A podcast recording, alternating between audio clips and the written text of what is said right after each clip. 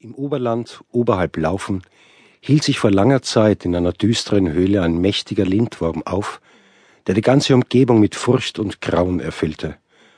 Wochen und Monate lang schlief das Untier in seiner vom Volk ängstlich gemiedenen Behausung und rührte sich nicht. Nur das rasselnde Schnarchen des Ungeheuers drang nach außen.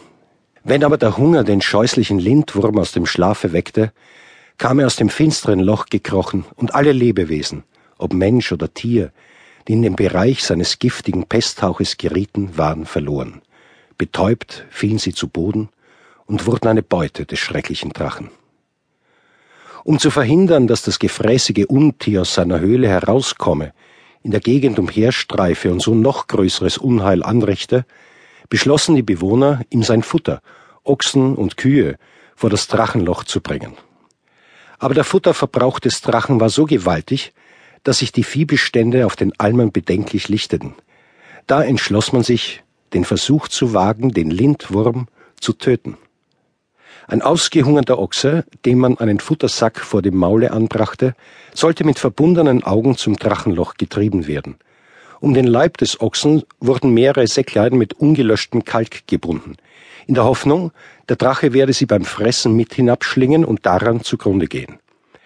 Es erhob sich nun die Frage, wer den Ochsen in die Höhle des Lindwurms treiben sollte.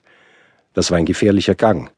Denn wenn der verderbliche Hauch des Untiers den Treiber erreichte, war er verloren. Daher sollte das Los entscheiden. Es traf den Schulzen des Ortes, der sich unter dem Jammer seiner Familie anschickte, den gefährlichen Weg anzutreten. Da sprang ein junger Bursche vor, der die Tochter des Schulzen liebte, und erklärte sich bereit an seiner Stelle den Gang zum Drachenloch zu unternehmen. Er hoffte im Falle des glücklichen Gelingens die Hand der Geliebten zu erringen.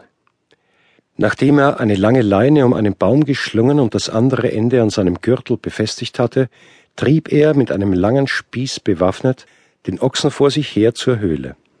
Mit Bangen blickten ihm die Dorfbewohner nach und harrten auf den Ausgang des gefährlichen Wagnisses.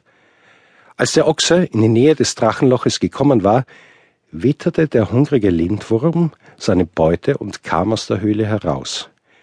Noch ehe der Ochse sich umwenden konnte, hatte er ihn mit seinen Krallen gepackt und zog ihn in seine Behausung hinein. Der Jüngling hatte zwar seinen Speer gegen das Ungetüm abgeschleudert, aber wirkungslos prallte das Geschoss vom dichten Schuppenpanzer des Tieres ab.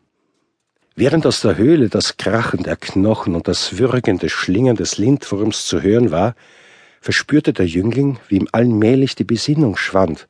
Ein Hauch des verpesteten Atems war von dem Tier zu ihm gedrungen und drohte ihn zu betäuben.